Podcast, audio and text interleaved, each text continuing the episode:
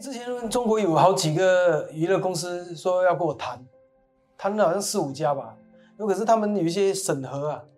一些审查机制，还有他们的一些规矩，限制到我在中国以外的创作。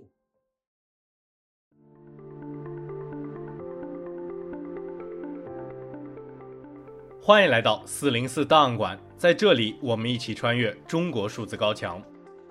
CDT 报告会栏目收录和中国言论自由及其他人权问题相关的报告资讯。这些报告的来源多种多样，包括机构调查、学术研究、媒体报道和网民汇集等等。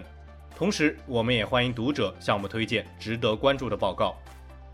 今天我们来关注资深记者新书，告诉你中国如何打造监控国家。大马华人的身份认同之路和无国界记者呼吁释放黄雪晴与王建斌的相关报告。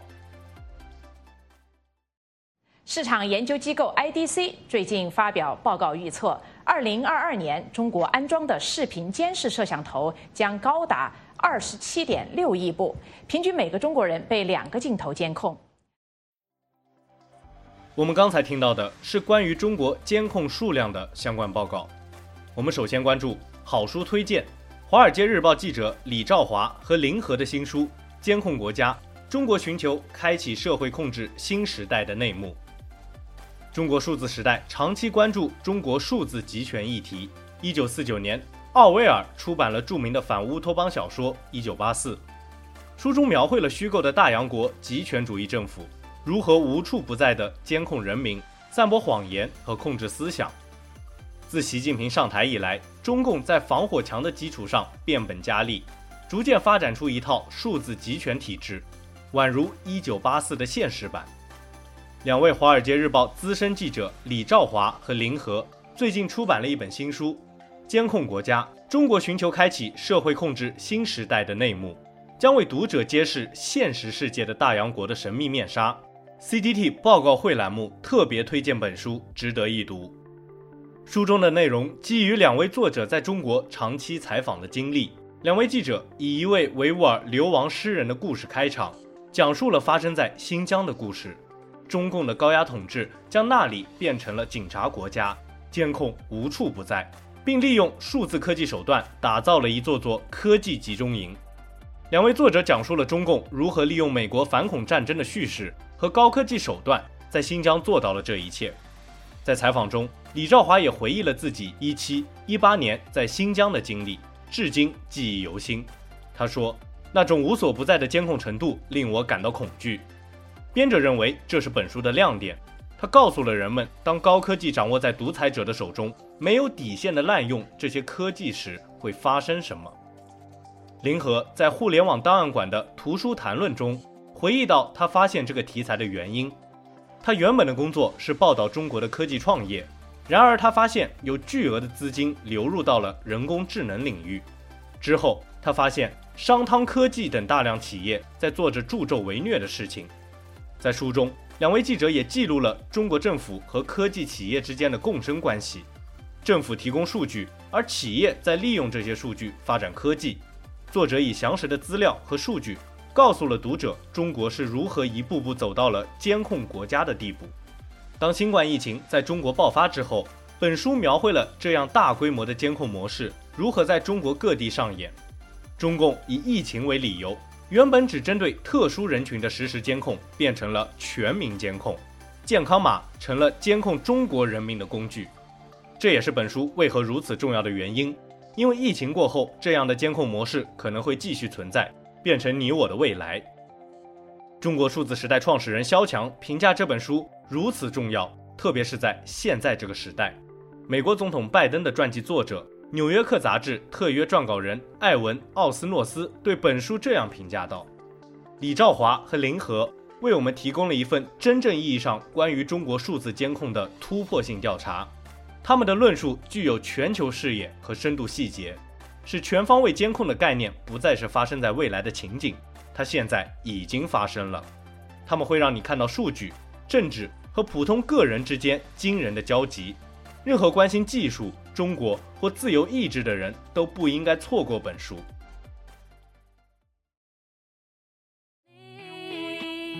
你说你很努力不太的共同了作品每天。我们刚才听到的是马来西亚歌手黄明志的爆红歌曲玻璃心。我们接着关注专题推荐：Why Now? Why Not? 关于大马华人身份认同的专题企划。C D T 报告会栏目本周还推荐一篇专题企划：放下离岸爱国中国人的标签，走过马来西亚华人的身份认同之路。这篇专题收录了多篇马来西亚（下简称大马）华人讨论身份认同和历史的文章，还播放了对大马华人黄明志的采访。这篇企划由定位青年群体的新闻媒体 Why Now Why Not 发布，对于海外华人的身份认同具有很好的启发意义。该企划首先介绍了大马华人的身份认同问题和中马关系，并且用三个普通人的故事开场。讨论了这个群体与中港台之间的认同纠葛。在马来西亚，华人群体往往受到固打制等制度性不公甚至歧视，因此，当地华人青年通常选择去中港台新等地留学和发展。企划中的一篇文章以三个留学海外的青年为视角，记录了大马华人青年奋斗的不易和对中国崛起。以及两岸三地之间关系的思考。其次，该企划还加入了知名大马华语歌手黄明志的采访。采访中，黄明志介绍了自己对抗政府不公不义的经历和背后付出的代价。他讲到，自己因为拍摄敏感议题的电影被警察逮捕后，一个晚上接到了十几、二十几个取消合约的电话。最后，该企划从马来西亚共产党（简称马共）后人的视角，以时间为线索。回顾了中共领导下马共的历史，至今马共在当地仍然是一个敏感的话题。然而，马共对大马华人造成的伤害却一直持续到了今天。二零二一年九月，在前往机场去英国的路上，黄雪晴和另一位维权活动家王建兵一起失踪了。我个人是非常担心雪晴目前的情况，我们都不知道她现在的状况是怎么样。我们刚才听到的是 BBC 中文网2021年关于黄雪晴和王建兵被捕的相关报道。我们最后关注无国界记者组织呼吁中国立即无条件释放独立记者黄雪晴和劳工权利活动家王建兵。无国界记者组织和二十四个人权组织联合发布公开信，敦促中国当局立即无条件释放被捕独立记者黄雪晴和劳工权利活动家王建兵。黄雪晴和王建兵是好友关系，被网友昵称为“雪饼”。二零二一年九月十九日，两人被捕，被单独囚禁五个月，并且无法联系律师。二零二二年八月，他们的案件被移送法庭，但直到今天，法庭还没有提供关于审判日期的任何信息。黄雪晴是中国独立调查记者，曾在中国主流媒体担任记者，长期报道女权、腐败、工业污染等问题。他还因参与中国的 Me Too 运动而闻名。二零一九年，他因报道香港反送中运动而被广州警方以寻衅滋事为罪名拘留三个月。王建兵是中国独立公益人，曾在非营利机构工作超过十六年。他曾长期服务于青少年成长教育、残疾人权利和劳工权利等公益项目。二零一八年以来，他致力于为患有尘肺病等职业病的工人进行维权服务。王建兵同时也是中国 Me Too 运动的重要支持者。该公开信发起呼吁，在九月十九日，独立记者黄雪晴和劳工权利活动家王建兵（简称两人为“雪饼”）被捕一周年之际，我们敦促中国当局尊重并确保两人享有受国际法保护的各项基本权利，包括辩护权、不受阻碍通信的权利，以及确保他们在被捕期间身心健康的权利。同时，我们强烈要求中国当局听从联合国专家意见，立即无条件释放黄雪晴和王建兵。参与联署的无国界记者组织和二十四个人权组织如下：基督徒为废除酷刑而行动，国际特赦，生育权利中心，妇女全球领导力中心，长沙赋能，北京新善研究所，中国劳工通讯，基督教团结国际协会。国际人权联合会、前线卫士、香港边城青年、台湾香港边城青年、中国人权、现今人权、查禁目录、国际人权服务社、加拿大律师人权观察、中国人权捍卫者网络、无国界记者组织、保护卫士、香港人权促进会、香港劳工阵线、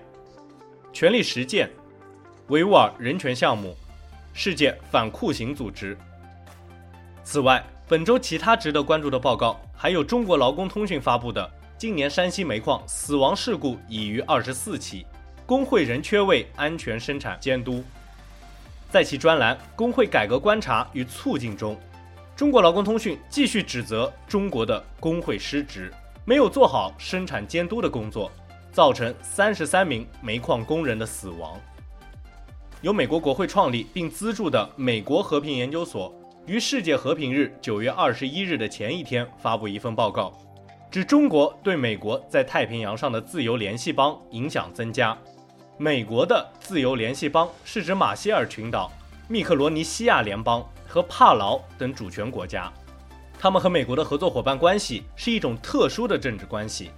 美国在这里设有军事基地，相应的，美国也会给这些国家提供财政、国防和入境免签等一系列回报。报告指，相比于其他地区，中国在太平洋地区的地缘战略目标上获得了更大的进展，希望引起美国当局重视。报告作者呼吁美国当局提供更多的资源给这些国家，以抵抗中国的影响力，维护这种特殊的政治关系。CDT 报告会栏目收录和中国言论自由及其他人权问题相关的报告资讯。这些报告的来源多种多样，包括机构调查、学术研究、媒体报道和网民汇集等等。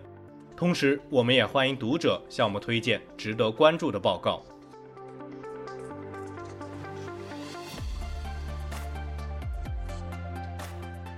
中国数字时代 CDT 致力于记录和传播中文互联网上被审查的信息，以及人们与审查对抗的努力。欢迎大家通过电报 Telegram 平台向我们投稿。为记录和对抗中国网络审查做出你的贡献。投稿地址请见本期播客的文字简介。阅读更多内容，请访问我们的网站 cdt.media。